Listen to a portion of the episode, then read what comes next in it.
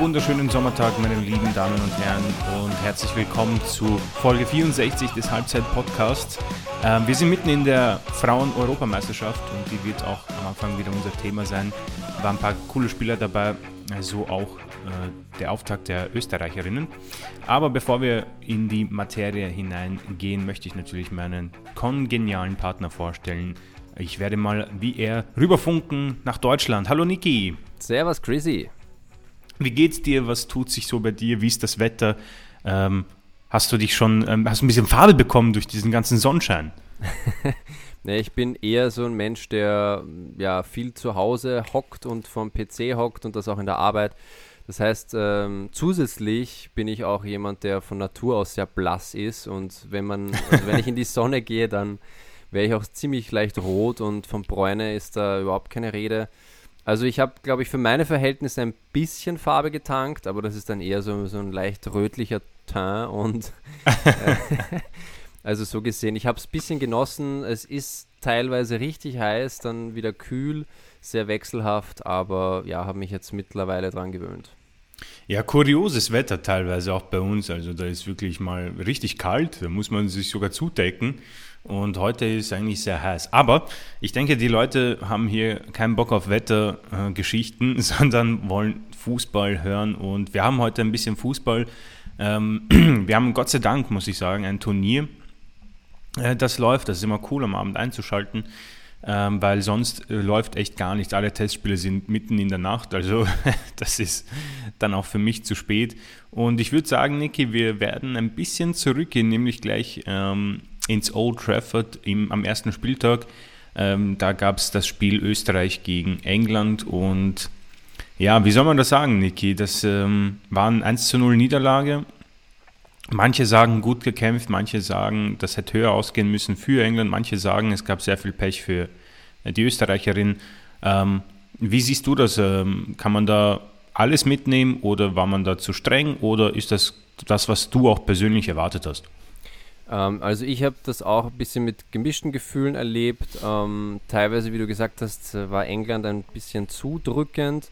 Mhm. Aber das, man darf jetzt auch nicht die engagierte Leistung der Österreicherinnen schmälern. Also mir hat das gefallen, wie man aufgetreten ist. Man hat gekämpft, man hat gekratzt und gebissen und hat sich da nicht chancenlos quasi ähm, einfach hingelegt. Hingelegt, genau. Äh, ich ich fand es gut. Es war natürlich bitter, wenn man mit einem 0 zu 1 ins Turnier startet. Eine knappe Niederlage, die natürlich auch mit den Chancen der Engländerinnen auch höher hätte ausgehen äh, können. Aber man muss sagen, ähm, die Leistung hat eigentlich gepasst, finde ich, von, von Österreich. Und das zweite Spiel ist ja eigentlich wichtiger gewesen. Ähm, jetzt gegen England, weiß nicht, die Erwartungen waren sicherlich da, dass man da irgendwas mitnimmt, aber so gesehen darf man diesen verpatzten Auftakt jetzt auch nicht zu wichtig nehmen, denn du hast dann noch danach zwei Spiele und in mhm. denen kannst du einen mm, ja, Einzug in die K.O.-Phase schaffen gegen Nordirland und, und Norwegen. Ähm, so gesehen einfach abhaken und, und weitermachen. Die Leistung hat eigentlich gepasst und wenn es so weitergeht, dann, dann, dann ist das auch gut für Österreich. Äh, die Tendenz liegt klar nach oben.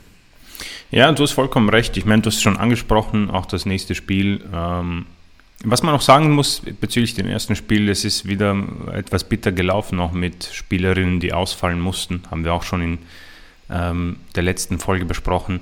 Aber leider ist das äh, so ein Thema, das, das haben wir auch ähm, bereits erwähnt. Auch Miedema von Niederlande ähm, ist jetzt in Isolation wegen Corona. Also Leider sind das Dinge, die noch immer mitspielen. Das sind so die, die neuen Regeln, ähm, tragischerweise.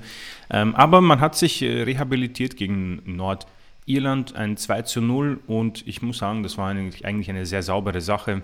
Ähm, die Zeitungen haben geschrieben, ja, ein, ein, ein harter, erkämpfter Sieg, aber am Ende war es dann doch deutlich, würde ich meinen. 20 zu 4 Schüsse sehe ich da gerade, mhm. 8 zu 2 aufs Tor. Und so hat man sich jetzt eben ähm, ja, dieses Finale gegen eine Mannschaft erkämpft, die, du hast es in der Vorbesprechung schön erwähnt, die werden wahrscheinlich etwas demoralisiert sein.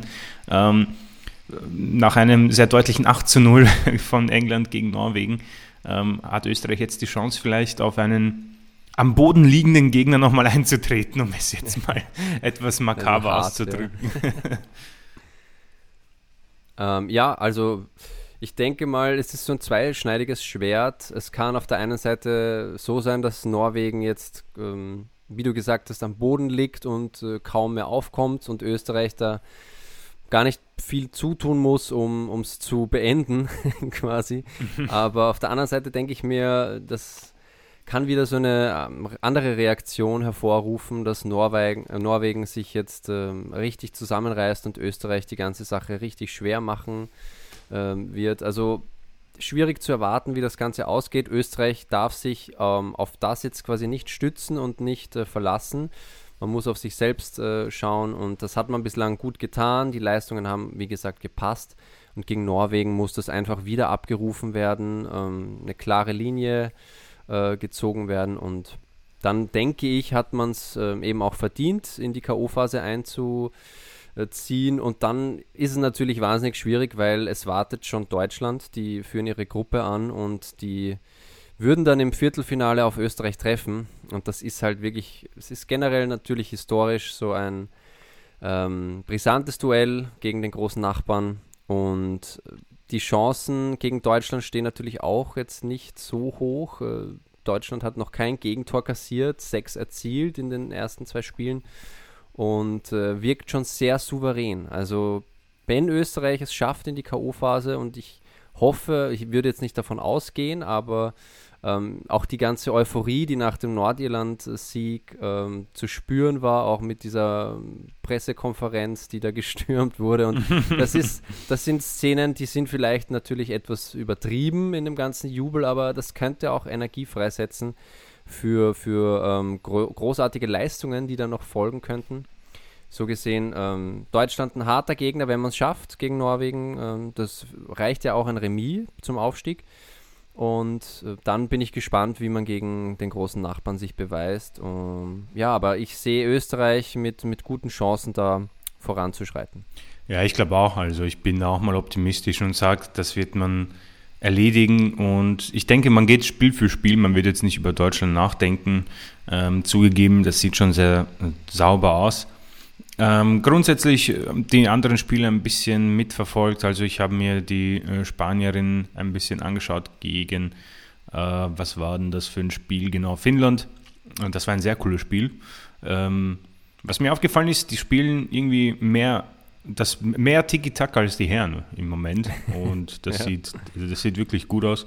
Ähm, und gestern gab es ein cooles Spiel zwischen Niederlande und Portugal. Daniele van de Donk mit dem 3 zu 2, das war ein unglaublich schönes Tor ins Kreuzeck, ähm, außerhalb des 16ers reingedrescht. Und da sind schon ein paar Favoriten zu erkennen. Ähm, und wir hoffen, dass da auch Österreich eben eine Rolle spielen wird. Ähm, heute dann noch Italien gegen Island um 18 Uhr und um 21 Uhr Frankreich gegen Belgien. Niki, ähm, gibt es da noch von deiner Seite aus ähm, etwas zu berichten oder wollen wir uns an die Testspielphase ähm, der Herren orientieren? Ähm, ja, ich kann jetzt nicht mehr viel dazu sagen. Also ganz äh, wichtig wird eben das morgige Spiel von Österreich gegen Norwegen sein. Da kann man das auch nochmal äh, ab 21 Uhr auf ORF 1, glaube ich, äh, sehen und da kräftig die Daumen drücken. Und dann würde ich schon weiter schreiten. Äh, beim Herrenfußball gab es eben, wie du gesagt hast, Testspiele, die wollen wir uns auch mal kurz anschauen. So drei haben wir rausgepickt. Und ja, jetzt würde ich so quasi einen Strich unter die Frauen-EM ziehen und ähm, dir gleich mal so den Ball zuspielen. Manchester United gegen Liverpool.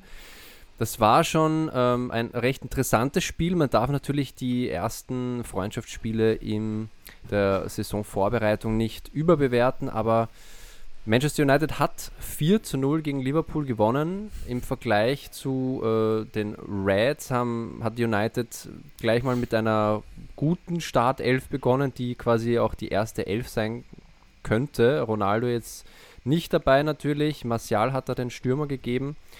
Und es hat recht äh, gut gewirkt, was äh, Erik Ten Hag da in den letzten Tagen und Wochen äh, mit Man United trainiert hat schöner Konterfußball teilweise richtig gut gepresst.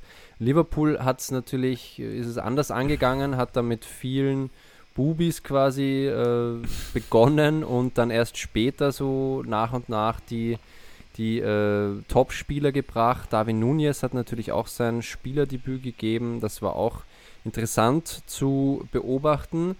Aber es war dann schon recht eindeutig. Liverpool hat kein Tor erzielen können und Manu hat das Ganze solide über die Bühne gebracht. Wie hast du das erlebt? Wie würdest du das bewerten? Ähm, war, das, ja, ich, war das schon so ein kleines Zeichen oder ist das einfach nur jetzt mal äh, nicht zu, über, über, zu bewerten? Ja, ich habe ähm, mitbekommen, dass, äh, dass das Twitter ein bisschen eskaliert ist oder explodiert ist. ein 4 zu 0 von Menu gegen Liverpool, das ist lang her, glaube ich. Und hat natürlich für Furore gesorgt. Ähm, das war sogar irgendein Spiel um eine Trophäe. Ich habe die Trophäe da mitbekommen. die, die sah ganz witzig aus, die, die Trophäe. Ja. ja. jemand hat sie mit einer so einer, äh, einem PC ähm, verglichen. So diesen ja, die war extrem opulent, also ziemlich genau, groß. Genau, das war ihre. Ähm, aber ja, Klopp selbst ähm, hat gesagt, ja, wir haben viel zu viele Fehler gemacht, aber ähm, so viel würde er, glaube ich, auch nicht so, auch Ten Hag wird da nicht sehr viel hineininterpretieren. Ähm, äh, nichtsdestotrotz hast du ein paar interessante Dinge angesprochen. Manchester United ähm, hat sehr überzeugt durch das Pressing, was man eigentlich schon unter Ralf Rangnick erwarten, erwartet hat und erwarten musste, hat halt nicht so stattgefunden. Oder Ten Hag war das schon eine andere Geschichte. Ähm, und du hast auch mitbekommen, nach dem der 2 oder 13 0 von Manchester United hat Klopp, glaube ich, erstmal 16 Wechsel gemacht. Also mhm. äh, generell äh, kannst du da wirklich nicht sehr viel sehen. Darwin Nunez mit seinem Debüt kann man jetzt auch nicht viel dazu sagen. Eher unglücklich. Ja, unglücklich, ja. Ähm, ich denke, die müssen auch mal alle wieder hineinkommen. Ähm, Salah war ja noch eine, vor einer Woche im Urlaub und hat dort seinen Vertrag unterschrieben. Und Manu zugegeben auch in wunderschönen Trikots, da muss ich meinen Hut ziehen, sehen sehr schick aus. Ähm, die werden auch jetzt wohl Lisandro Martinez holen, also wir kommen dazu noch in unserem Transferkorn. Also da passiert ein bisschen was, man arbeitet weiter an ja, Ajax Amsterdam 2 und man kann sich definitiv einfach mal auch freuen. Ein 14-0 gegen Liverpool, aber ich erinnere mich auch an Zeiten, wo Arsenal, Real Madrid, Bayern und Paris in der Preseason besiegt hat. Paris sogar mal mit 5 zu 1 und dann war es eine grauenhafte Saison. Also ich würde da fast eigentlich gar nichts hineininterpretieren. Ähm, aber für ja, siegeshungrige United-Fans, die sehr mager jetzt nach dieser Saison zurückgelassen wurden, ist das ja wahrscheinlich schon ein bisschen so ein kleines, äh, du kennst ja diese Disney-Pflaster, die man als Kind immer bekommen mhm. hat, wenn man sich irgendwo angeschlagen hat. Das ist so das erste Pflaster auf riesen, riesen Wunden. Ähm, aber Ten Hag scheint wohl Business machen zu wollen und ich glaube, dass wir das auch noch dazu sagen können. Wir werden über Ronaldo diese Woche nicht sprechen, haben wir letzte Woche zu Genüge getan, aber er hat wohl ein Gespräch mit ihm geführt und das war durchaus positiv und scheint wohl auch dahingehend gegangen zu sein, dass Ronaldo bleibt. Aber was da passieren wird, das wird sich zeigen. Definitiv. Ähm, schauen wir uns ein weiteres Spiel an mit äh, Beteiligung vom FC Arsenal. Die haben in Nürnberg ähm, gespielt gegen den ersten FC und haben es richtig spannend gemacht. Also ich glaube, die erste Halbzeit ist ja 2 zu 0 ausgegangen für die Deutschen. Ähm, und dann hat Arsenal durchgewechselt, äh, Gabriel Jesus gebracht und das Ganze nochmal gedreht. Insgesamt äh, stand es dann nach 90 Minuten 5 zu 3 für die Gunners und äh, Jesus hat sich doppelt in die Torschützenliste eingetragen, hat mich persönlich sehr gefreut, dass das gleich funktioniert. Ähm, was nimmst du aus diesem Testspiel mit? Äh, die erste Halbzeit könnte man eigentlich streichen aus äh, meiner Sicht. Wie, was sagst du zu diesem Spiel? Ja, ähnlich wie bei United. Ähm, ja, jetzt natürlich mit der Arsenal-Brille. Ich habe mir das Spiel angeschaut, äh, weil warum nicht? Und ich äh, muss zugeben, die erste Halbzeit war schon etwas besorgniserregend. Man, man hat natürlich dann schon etwas Angst und ähm, ich glaube, dass die, die dort ähm, die Sachen führen, wie Arteta und Co., sich nicht viel dabei gedacht hätten, wenn sogar 2 zu 0 eine Niederlage rausgekommen wäre. Für Fans ist es natürlich eine mittelschwere Katastrophe, weißt du, ein Zweitliga-Club aus Deutschland, Zweitliga-Club, ja, oder? Ja, Zweitliga. Ja. Äh, Zweitliga-Club aus Deutschland ähm, darf jetzt nicht gewinnen, aber sie haben es einfach, was man sagen muss, mehr Biss und mehr Kampf gezeigt und dann in Halbzeit 2 man sieht man halt dann schon ein bisschen die Qualität von einem Gabriel Jesus, ja, äh, der sofort sein Premierentor macht nach 90 Sekunden am Feld. Äh, manche haben gesagt, er hat jetzt schon mehr Tore als Lacazette. Das stimmt schon fast. ähm, und das wird sich dann zeigen, aber natürlich, wenn man jetzt Arsenal-Fan ist, genauso wie United, man wird schon ein Lächeln im Gesicht haben, wenn man 5 zu 3 gewinnt. Äh, für alle, die es nicht gesehen haben, ein unglaubliches Tor von Mohamed El Neni aus gefühlt 40 Metern, knallt den in die. Ja. ja. Und das Schöne bei manchen Toren und so auch bei Nürnberg, es gibt so ein schönes Geräusch, dass der dass das Netz macht, wenn der Ball reinknallt. Das ist, keine Ahnung, ich kann das nicht mal nachmachen. Ähm, da knallt wohl irgendwie ein Karabiner gegen irgendein Metallding und das ist ein wunderschönes Geräusch für alle Fußballfans, glaube ich. Das müssten viel mehr Tore haben. Ähm, und so dann ein 5 zu 3, 8 Tore ist natürlich für einen Neutralen richtig cool und 5 Tore von Arsenal sind, ist natürlich für alle Arsenal-Fans eine feine Sache. Ähm, aber auch hier würde ich eigentlich fast gar nichts hineininterpretieren. Ähm, am, glaube ich, Samstag in der Nacht um 1 Uhr spielt man in Amerika gegen den FC Everton. Und ja, gegen Premier League Clubs zu testen ist für mich auch irgendwie eher unglücklich, auch wenn es wohl Sinn macht. Aber ich persönlich finde das dann etwas blöd. Aber wie gesagt, wenn man zweimal gegen die spielt in der Ligasaison und sich beschnuppert in der Preseason, macht es wohl Sinn.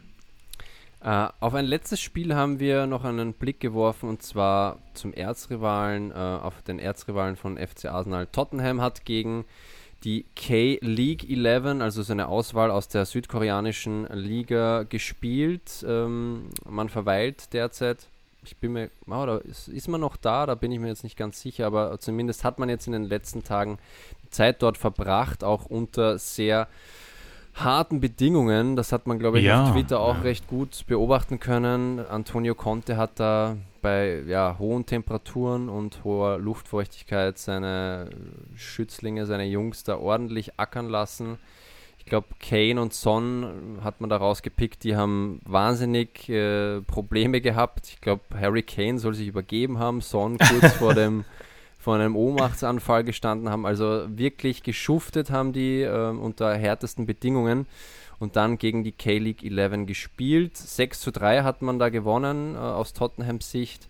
Würde ich auch nicht natürlich überbewerten. Hast du da ein bisschen was mitbekommen? Ich habe mir die Highlights angeschaut. Es war recht interessant, ähm, ähnlich wie der FC Arsenal gegen Nürnberg. Also ja, Richarlison-Debüt hat man ein bisschen gesehen. Ähm, du hast bereits angesprochen, ganz interessant, wie da diese Informationen hervorkommen. Ich glaube, ganz so krass wird es wohl nicht gewesen sein, weil ja, man möchte. Aber äh, Conte äh, ist, ist, wohl bekannt für etwas strengere Trainingseinheiten und ich denke, er ist auch ein Trainer, der etwas erreichen möchte. Ich meine, der Fan ist geplagt von wenig Trophäen in den letzten Jahren und ich glaube, das äh, nimmt man mittlerweile sehr persönlich und er ist ja auch ein Meistertrainer, also ähm, kann ich mir schon gut vorstellen, dass da sehr Motivation dahinter steckt. Ähm, interessant vielleicht auch eine nette äh, Anekdote ist die, dass ähm, Son erst in Minute 47 reingekommen ist. Also man hat in der Halbzeit irgendwie sehr viele Wechsel gemacht, aber Conte hat gemeint, ja du pass auf, ähm, vielleicht geht dein Wechsel etwas unter in der Halbzeit mit 20 anderen. Ähm, du kommst in Minute 47, dann checken das die Leute, ist, ist ja auch seine Heimat und er bekommt den entsprechenden Jubel. Also eine nette Geste von Conte, ein nettes ähm, Spielchen und ein 6 zu 3 wird natürlich auch Tottenham-Fans freuen, aber alles in allem ähm, erst in drei Wochen wird die Sache äh, viel interessanter dann, wenn es am ersten Spieltag ich weiß jetzt nicht, gegen wen sie spielen am ersten Spieltag. Ich weiß nur, dass Arsenal gegen Crystal Palace auswärts ran mhm. muss. Ähm, aber ja, ich würde sagen, das waren so die wichtigsten Testspiele und Niki, ja, wir können tatsächlich dann wieder unseren Transfer Corner eröffnen und mal herumkramen, was sich da so getan hat. Und wir haben einen fixen Transfer bei Chelsea. Es ist der erste, der Ted Burley, Boyley, je nachdem, wie man ihn ähm, nennen mag, Raheem Sterling ist von Manchester City für circa die gleiche Summe wie ähm, Gabriel Jesus gegangen, circa 43, äh, 53 Millionen Euro. mit einem Vertrag bis 2027. Also das ist ein langer, langer Vertrag für einen Mann, der jetzt nicht der jüngste mehr ist. Und somit hat er das, den Hattrick voll, Liverpool, City, Chelsea. Ähm, man hat so ein Meme gezeigt von den FIFA-Jubel, äh, den man immer sieht, so von den gleichen Fans, die halt in anderen Trikots dann versetzt sind. ähm, ja, ein unglaublich äh, talentierter junger Mann, ja. Manche sagen, er spielt für England viel besser, als er je für City gespielt hat. So will ich das nicht nennen. Er hat, glaube ich, so um die 100 Tore für City auch geschossen. Vielleicht ein bisschen weniger. Ähm, und das finde ich auch sehr spannend eigentlich. Also man hat ja da zwei Seiten des Papiers, mit, über die wir beide sprechen können, nicht zu lang. Ja. Wir wollen ja die Leute auch nicht zu lange foltern. Ähm, die eine Seite ist die, dass Manchester City ähm, ja so sowas wie einen kleinen Umbruch mittlerweile so die letzten Jahre vollzieht. Also man hat sich von äh, Aguero getrennt, trennen müssen. Ja, da hat wohl auch ein bisschen äh, das Herz leider nicht mehr mitgespielt. Dann hat man Gabriel Jesus jetzt abgegeben, Raheem Sterling. Ähm, Fernandinho ist, hat aufgehört, Kompanie, der jetzt bei Burnley Trainer ist. Ähm, Arteta auch irgendwo als Co-Trainer. Also die, diese Säulen ein bisschen äh, von einem die langjährigen Säulen sind jetzt quasi weg und man beginnt so ein bisschen eine Umbruchphase und die macht man sehr, sehr gut. Also Alvarez, Haaland und äh, Calvin Phillips, das klingt schon alles sehr, sehr erotisch, wenn man äh, City-Fan ist. Ähm, und auf der anderen Seite der Beginn der, des amerikanischen Böhli mit Sterling. Rafinha hat ja nicht funktioniert, der hat das bekommen, was er wollte, dazu kommen wir noch. Ähm, wie siehst du das? Du kannst ja gern mal mit City anfangen und dich dann rüber robben äh, zu den Blues. Ja, was City hier macht, äh, finde ich, wie du gesagt hast, so einen kleinen Umbruch finde ich gut. Äh, mit Alvarez hat man einen wahnsinnig talentierten Spieler für die rechte Außenbahn, beziehungsweise auch für den, äh, die Sturmmitte geholt, aber da ist ja eigentlich Haaland äh, quasi vorgesehen. Ähm, finde ich eben auch wichtig, dass man ähm, da jetzt so langsam äh, und sachte quasi diesen Umbruch gestaltet und das nicht äh, quasi so richtig äh, ja, in einem Transferfenster, weiß nicht, neun Stellen neu besetzt. Das, so ein schleichender Umbruch ist immer, glaube ich, ein besserer und besserer ähm, als eben so einen, so einen richtig heftigen Cut. Äh, und ich glaube, die Positionen, die man jetzt da neu besetzt hat, äh, hat man die richtigen Spieler geholt ist natürlich jetzt, bleibt abzuwarten, ähm, wie Haaland sich da integriert. Ähm, Alvarez, denke ich, wird da auch nicht jetzt so lang brauchen, um sich ähm, auf das englische Niveau einzustellen.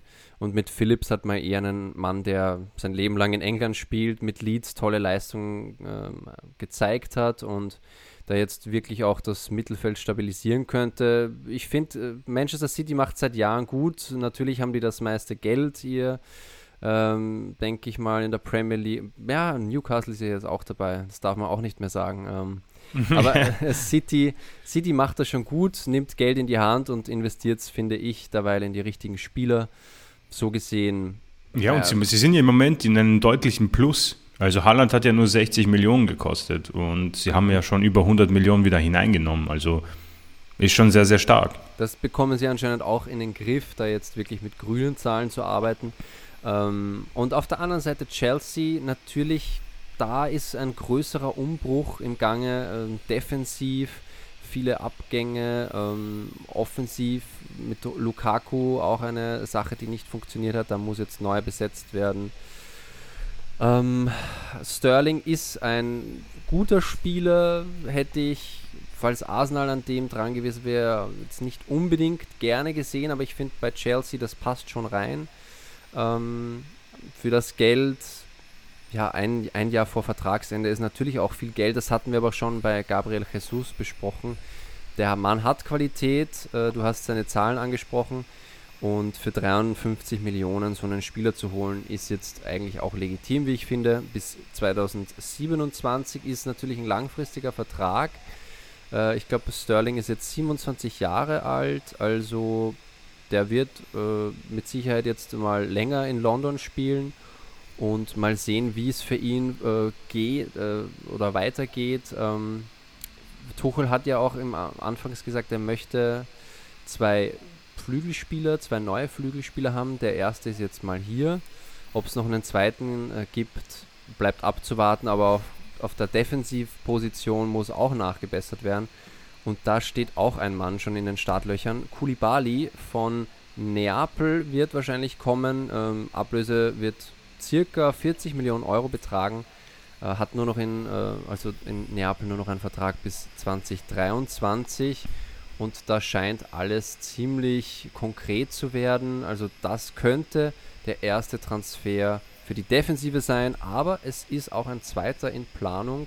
Als Kandidaten gelten äh, Kim Pempe von PSG, Jules Condé von Sevilla und Nathan Ake von Manchester City. Also City könnte da eventuell auch wieder einen Spieler in Richtung Chelsea abgeben.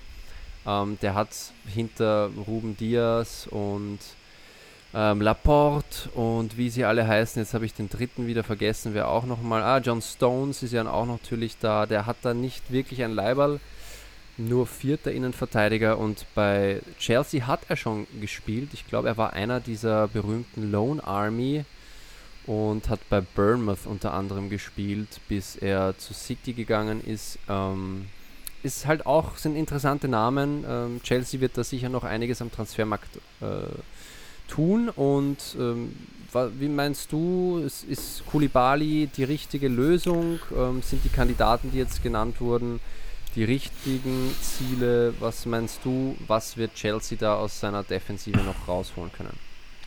Ja, ich persönlich ähm, habe mir auch eine Zeit lang Kulibali bei Arsenal gewünscht. Mittlerweile finde ich ihn aber, oh, das klingt zwar blöd, aber etwas zu alt. 31 Jahre alt. Mh, mm, ist vor allem auch in, dem, in der Phase, wo sich Arsenal befindet, natürlich der komplett falsche Ansatz. Bei Chelsea, ja, Thiago Silva ist noch da, der Rest ist gefühlt gegangen. Und auch Thiago Silva ist nicht mehr der Jüngste und jetzt stellt man ihm Kulibali an die Seite. Ich meine, der Mann ist ein großartiger Verteidiger. Wahrscheinlich der, einer der besten in Italien und der wird schon ähm, seinen Weg machen in England. Ähm, die, die, die für mich mehr Sinn machen würden, sind tatsächlich sogar Nathan Ake und Jules Kündé. Kim Pempe macht für mich auch wenig Sinn, um ehrlich zu sein. Ähm, Kündé ist natürlich pff, wahrscheinlich der beste Verteidiger der Welt, der nicht bei einem Top-Verein spielt, um jetzt Sevilla auch nicht respektlos zu behandeln, haben nämlich super, super ähm, Erfolge feiern können mit Emery auch. Und Ake ist halt für mich jemand, der bei City untergeht einfach. Ja, du hast angesprochen, was für eine Flut an großartigen Verteidigern dort besteht. Und ich denke, dass ein Wechsel zu Chelsea für ihn wirklich der richtige wäre, weil dort würde er ziemlich sicher oftmals zum Einsatz kommen, weil Silva hat, glaube ich, noch ein Jahr Vertrag und dann wird es das auch für ihn in, in London zumindest gewesen sein. Und Kim Pembe weiß ich nicht. Also es würde mich stark überraschen, wenn Paris den jetzt auch gehen lässt. Äh, oder was heißt auch, dass die, er ist ja die Stütze fast, muss man sagen. Langfristig schon dort und deswegen, wenn ich Chelsea wäre, wäre Ake mein allererster an, meine erste Anlaufstelle, weil City, glaube ich, im Moment sowieso in Verkaufslaune ist und sie nicht unbedingt äh, an der Armutsgrenze kratzen, was Verteidiger angeht.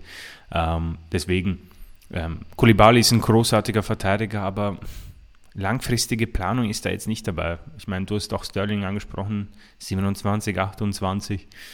Ähm, wird sich zeigen. Also im Moment ist es noch immer ein Überraschungspaket bei Chelsea was ich sehr mit, mit, was ich mit großer Spannung mir anschaue, weil es ist einfach mal auch jemand, der aus einem komplett neuen System kommt. Wir haben es auch angesprochen, dieses ähm, quasi den Vertrag ähm, mitkaufen ja, und nicht neu verhandeln. Das ist schon ein interessantes System in Amerika.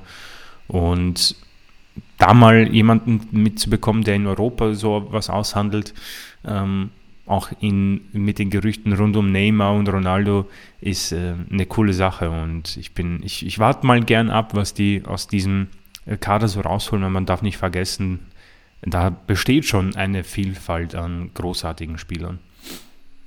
Ähm, definitiv, aber wir wollen jetzt auch Richtung äh, Spanien blicken und zwar hat Barcelona es endlich fertiggebracht äh, und eine Entscheidung bei Rafinha herbeigeführt und zwar wechselt der gute Herr von Leeds zu den Katalanen. Medizincheck steht aber noch aus. Ähm, man hat gestern Videos gesehen, Rafinha schon in so Barca-Kleidung und er freut sich schon richtig auf seinen neuen Verein. Ähm, vertraglich wird er wohl bis 2027 unterschreiben. Ähm, Ablösesumme sind circa 58 Millionen, kann aber noch auf 65 Millionen Euro ansteigen. Also schon ein sehr ja, finanzkräftiger Deal, äh, wie Barca das wieder auf die Beine gestellt hat, ähm, ist fraglich. Natürlich hat man im Hintergrund ähm, schon ein paar Deals äh, getätigt, TV-Rechte abgegeben, da frische Millionen kassiert und ich denke mal, da durfte man jetzt einen Teil davon für Transfers verwenden und hat sich da gleich Rafinha, äh, auf Rafinha gestürzt. Der wollte ja unbedingt äh, zu Barcelona und jetzt hat man seinen Wunsch erfüllt. Äh, was jetzt mit Lewandowski und Co. passiert, Ziele, die man da noch verfolgt, das bleibt wieder abzuwarten. Ähm, zu Lewandowski kann man kurz sagen, der ist ins Bayern-Training eingestiegen, beziehungsweise in, also die, die deutschen Medien haben über, beziehungsweise die Bild, glaube ich, war das, hat das so aufgemacht, dass äh, Lewandowski eher ein lustlos Training abgeliefert hat und da nicht sehr mit viel Begeisterung ähm, ja, auf dem Trainingsplatz agiert und zum Glück streikt er nicht. Also wir haben jetzt äh, kein, keinen Streikspieler hier mit Lewandowski, der geht schon professioneller an die Sache ran, als zum Beispiel ein Usman Dembele. Ähm, aber wie siehst du die Lewandowski-Situation und äh, kannst natürlich noch ein paar Worte zu Rafinha verlieren. Barcelona scheint jetzt wieder ein bisschen mehr so einen Transferboost zu haben. Ähm, um ehrlich zu sein, ist es für mich äh, eines der größten Rätsel. Ähm, kann sich sicher Netflix dran stürzen, wie man das auf die Reihe bekommen hat, dass man Rafinha holt. Ähm, nichtsdestotrotz, Rafinha ist ein großartiger Deal für die Katalanen. Ein toller Spieler und hat sich gegen die beiden Londoner Clubs entschieden, wollte immer nach Barca und das hat er jetzt bekommen. Sehr viel Geld für für diesen Mann muss man schauen, ob er das auf, die, auf den Rasen bringen kann. Und zeitgleich wird ja auch Dembele einen neuen Vertrag unterschreiben. Also man hat da auf jeden Fall mal ausgesorgt, einmal auf den Flügeln. Ähm, da müssen aber definitiv ein paar Abgänge kommen, weil der Kader ist vor allem im Offensivbereich sehr ähm, überflutet. Also man hat ja dann noch Leute wie Braithwaite, Aubameyang, äh, Depay. Ähm, man hat natürlich eben jetzt Rafinha, Dembele, Traoré geht ja zurück zu Wolves, äh, De Jong geht zurück zu um, seinem, ähm, weißt du, wo der spielt? Glaub, Sevilla ist, äh, Sevilla, ist wieder ja. zurück in Sevilla und dann haben wir auch noch Frankie De Jong, der, Frankie, ja, haben wir, genau. habe ich jetzt nicht aufgeschrieben, aber ähm, der hat jetzt wieder seinen Agenten äh, gesagt, dass er nicht wechseln will zu Manchester United, obwohl die sehr bemüht an die Sache rangehen. Mhm, und die mhm. Agenten haben das jetzt auch wieder der Barca-Führung mitgeteilt. Also das könnte auch so ein Transfer-Poker werden, der sich sehr, sehr in die Länge ziehen wird, à la Lewandowski. Genau. Ja, zu Lewandowski selbst, du hast es schon angesprochen, ähm, die Bild hat sich da natürlich sehr viel, ein Bein ausgerissen bei diesen, äh, ich habe auch irgendwo gelesen, ja, die Bayern-Spieler machen Liegestütze und Lewandowski trinkt Wasser. Also es ist ähm, eine sehr skurrile Geschichte und äh, normalerweise kann sich Lewandowski einfach nie ausgehen bei Barcelona, aber wie sich Rafinha aus, wenn sich Rafinha ausgeht, geht sich auch Lewandowski aus, aber eine Situation, die total absurd ist, also dass man das nicht schon längst ähm, irgendwie geklärt hat mit dem Polen, der ist einfach totunglücklich, das merkt man ihm auch an, also der versteckt das auch nicht, ähm, deswegen gibt es da auch nicht mehr dazu zu sagen. Ähm, ich meine, wir können gerne schon rüberschauen zu ähm, Manchester United. Wir haben schon darüber gesprochen, Lisandro Martinez, da hat ja Fabrizio ähm, getweetet, dass es wohl unmittelbar bevorsteht. Er entscheidet sich also gegen Arsenal. Äh, die Gründe liegen für mich auch ein bisschen auf der Hand. Also jetzt nicht nur die Ten Hag-Verbindung, aber Manchester United sucht tatsächlich einen Innenverteidiger. Arsenal hat eher auf einen Ersatz für Tierney geschielt. Und ich glaube, dass das für Lisandro Martinez weniger Sinn macht. Er hat bei Ajax die meiste Zeit, glaube ich, auch als Innenverteidiger gespielt. Ähm, und ja, es tut mir persönlich jetzt nicht so weh. 50 Millionen für einen Ersatz macht absolut gar keinen Sinn für Arsenal, außer man würde dann Gabriel vielleicht an Juve verkaufen, dann macht es mehr Sinn. Aber der Mann ist auch nicht der Größte und in England mit dieser Körpergröße könnte das ein bisschen schwierig zu gestalten sein. Aber gut, das ist dann das Problem von Ten Hag und Manchester United. Ähm, der Mann ist definitiv talentiert, hat auch seinen Wechselwunsch schon geäußert und das wird über die Bühne gehen, gehe ich mal davon aus. Und wenn man alles in allem äh, einen Strich drunter setzt, ist das schon ein cooler Transfer für Menu und sie arbeiten weiter eben an ja, dieser neuen Ära, dieser Ära, wo man äh, den Namen gerecht wird und diesen wunderschönen Trikot. Ich muss es nochmal hervorheben, es sieht wirklich toll aus. Ähm, weil so sehr man natürlich auch schauen muss an die, auf die Gegner und mm, das Schönste für Arsenal wäre, wenn United natürlich noch so eine Saison hinlegt. Manchester United ist wohl ziemlich sicher unter den Top 4 mm, der Vereine der Welt zu, ähm, zu setzen, Fans beziehungsweise namenstechnisch. Das ist einfach so. Ich denke mal, unabhängig davon, was so passiert, jeder Spieler wird wohl sehr gerne bei Man United spielen wollen. Da wird sich daran auch nie was ändern. Ja, sicher. Also Menu hat sicher nicht an Glanz verloren und Erik Ten Haag ist ja jetzt auch wieder ein Faktor, den man mit einberechnen muss. Der lockt sicher den ein oder anderen Spieler an. Ähm, sicherlich ein Spieler von Ajax Amsterdam. Aber wir werden das eben nochmal ver verfolgen und äh, bei einem möglichen Vollzug dann auch davon berichten. Nächster Punkt in unserer Transfercorner Agenda ist ein alter Bekannter, Mesut Özil hat äh, bei Fenerbahce seinen Vertrag aufgelöst. Davor war er suspendiert, ähm, ist da ja, mit der Vereinsführung irgendwie zusammengekracht und hat gestern laut Twitter und äh, offizieller Meldung von äh, Başakşehir hier bei eben Başakşehir hier unterschrieben. Also er bleibt in Istanbul und wechselt zu einem Freund oder Kumpel Emre äh, der gute Mann ähm, ist dort Trainer und die beiden kennen sich schon lange und ja, ist wahrscheinlich oder hoffentlich der Wechsel, der ihn wieder ein bisschen in alte Form bringt. Bei Fenerbahce hat er jetzt nicht so überzeugt. Die Zahlen habe ich jetzt nicht vor dem Auge, aber ganz so erfolgreich, wie man sich das erhofft hat, ist es nicht geworden. Was sagst du, ist das, ähm, ja, ist Ösil weiterhin auf so einem absteigenden Ast oder könnte er bei Başakşehir hier, der übrigens ähm, der Club von dem guten Herrn aus der Türkei, wie heißt denn er jetzt? Es entfällt mir der Name, das gibt's ja nicht. Ähm, äh, meinst du, meinst du den Politiker oder wie? Natürlich, diesen guten Herrn. Äh, ich bin komplett blank gerade. Ja, ich bin. Moment, das Erdogan, haben so haben wir Erdogan, jetzt. Ja, genau, das ist der, Erdogan, ja, das ist der Erdogan-Club. Glaubst du, ist Ö Özil weiterhin auf dem absteigenden Ast oder könnte das ein bisschen Schwung wieder so am Ende seiner Karriere bedeuten? Ich glaube nicht, dass sich irgendwas ändern wird bei Özil.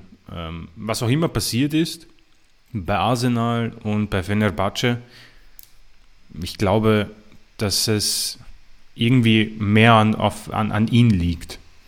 Ähm, ich weiß nicht, was genau mit ihm passiert ist, weil das ist ein unglaublicher Spieler gewesen. Und ich glaube auch, dass er eine Ära geprägt hat, der Assist Master. Aber äh, im Moment macht es, also es ist kein Zufall irgendwie mehr. Und weil er hat ja bereits unter Emery die Abfuhr bekommen, dann unter Arteta, jetzt bei Fenerbahce. Ähm, bei Beşakşehir wird es wohl wahrscheinlich funktionieren, weil er, wie gesagt, von dir mit einem Trainerfreund ähm, unter Vertrag steht, aber ich glaube, dass bei ihm einfach die Prioritäten ganz woanders sind, äh, sei es in der Politik oder sei es im um, Zocken.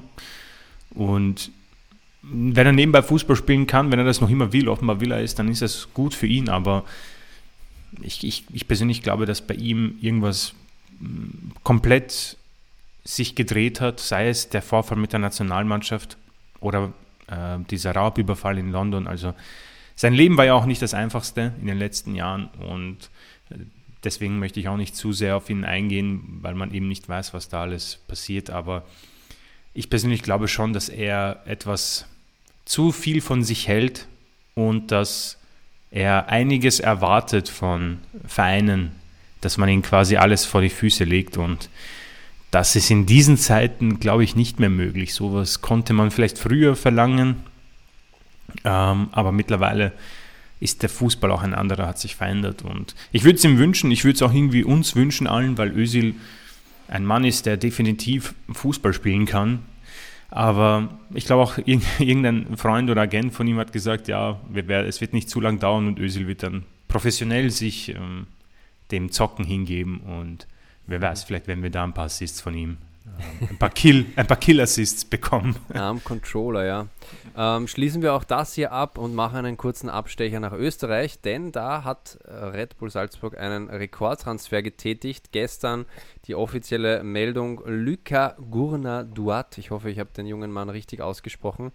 18-jährig kommt von AS Saint-Etienne für kolportierte 15 Millionen Euro, also richtig viel Kohle für österreichische Verhältnisse.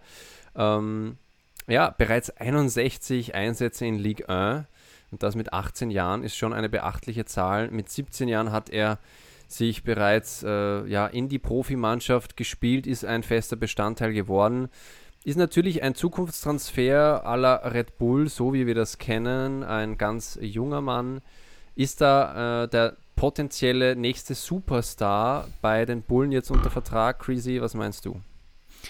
Würde mich nicht überraschen, das können sie ja. Äh, du hast mal wunderschön das betitelt in, mit äh, Salzburg lässt die Muskeln spielen. Ähm, das ist ein eindeutiges Zeichen, was im Moment wohl in Österreich ja, die Spannung wegnimmt. Das, das kann niemand stemmen. Wir reden hier zwar von nur 15 Millionen, aber das ist verdammt viel Geld. Für österreichische Verhältnisse ähm, ist das verdammt viel Geld. Ich weiß gar nicht, ob irgendein anderer Verein so einen Gesamtmarktwert von 15 Millionen hat in Österreich. ähm, aber das klingt nach einem unglaublichen Spieler, den man hier an Land gezogen hat. Ähm, von denen habe ich nämlich auch schon gehört. Und 61 Einsätze und er ist 18 Jahre alt. Boah, also so einen wünschst du dir eigentlich, wenn du bei FIFA den Karrieremodus anmachst und der ähm, äh, und der kommt dann aus der Schule hervor, dann ist der sofort mal gekauft. Also ich bin gespannt, aber ich, mich würde es nicht überraschen, wenn dieser Mann einfach in zwei, drei Jahren für das Dreifache nach England geht oder nach Deutschland. Also das sieht schon äh, nach dem typischen Salzburg-Transfer aus. Und die musst du ja auch mal finden, diese Spieler. Ähm, natürlich hast du wenig Druck von den anderen, weil 15 Millionen kann sich einfach niemand leisten. Und ich bin schon sehr gespannt äh, und freue mich, den einfach auch in Österreich zu sehen, ähm, was da so möglich ist. Vor allem ja in, wie in Salzburg auch einsetzen wird. Mhm. Ist ein Sechser, also ein defensiver Mittelfeldspieler, das müssen wir noch anfügen hier. Und interessant ist auch der Fakt, dass RB Leipzig lange als Interessent galt. Eventuell ähm, ist da ja im Hintergrund äh, irgendwie was gedeichselt worden. Die Drähte nach Leipzig äh, sind ja nicht sehr lange ähm, durch dieses Red Bull-Konstrukt. Äh, mal schauen, wie du gesagt hast, wir werden das verfolgen. Wir sind gespannt, ihn in Österreich, in der Bundesliga auflaufen zu sehen. Und wir schließen den heutigen Transfercorner mit einem krassen Gerücht ab und einer kuriosen Meldung. Denn laut portugiesischen Medien hat sich ein saudi-arabischer Club bereit erklärt, ganze 300 Millionen Euro für Cristiano Ronaldo locker machen zu wollen. Ähm, ja, der Plan sieht vor, mal 30 Millionen an Manchester United zu zahlen für den guten Mann. 250 Millionen soll dann Cristiano Ronaldo selbst äh, von dem Deal profitieren und weitere 20 Millionen soll an, sollen an die Vermittler gehen.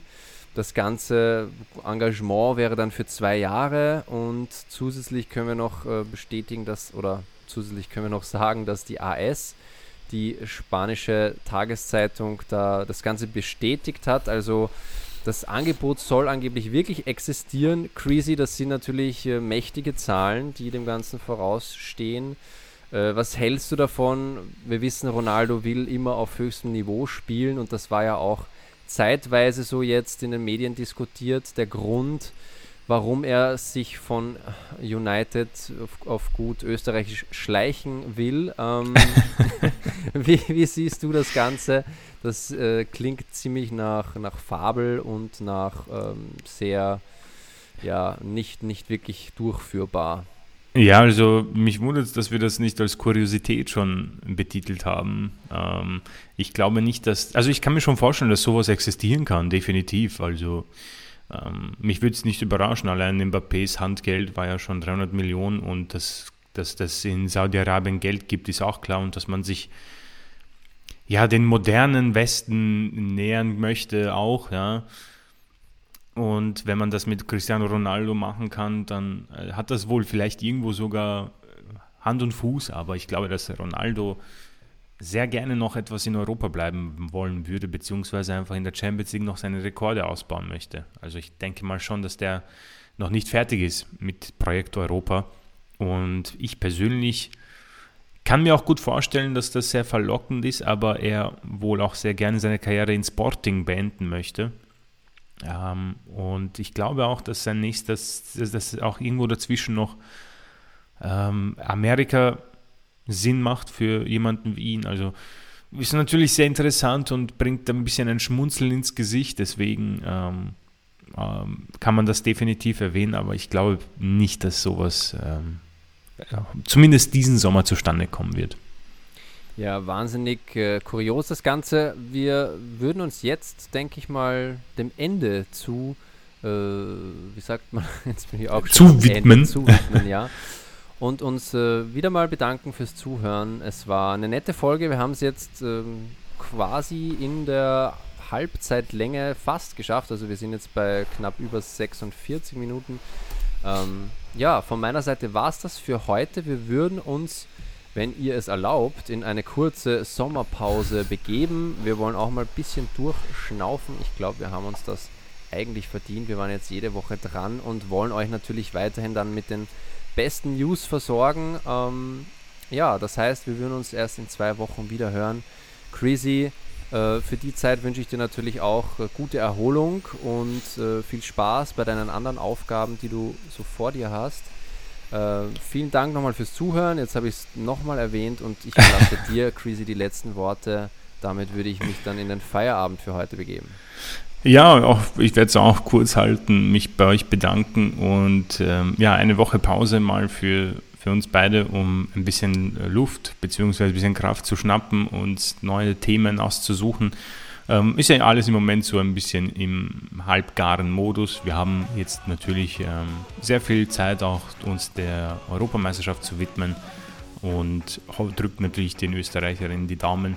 Ansonsten drücke ich euch die Daumen, diesen, ähm, diese harte und großen Temperaturen zu überstehen. Ähm, ich hoffe, ihr habt mehr Glück als Niki mit der Bräune. Und äh, Niki, bald haben wir ja beides auch geschafft, die Trennung. Ähm, wird sich bald auch verabschieden und dann ist alles wieder beim Alten und wir werden uns dann frisch und munter in zwei Wochen wiederhören, meine lieben Damen und Herren. Und äh, mit diesen Worten verabschiede ich mich auch in den Feierabend und freue mich jetzt auf das gute Mittagessen und ich wünsche euch was. Also dann, bis bald. Bis bald.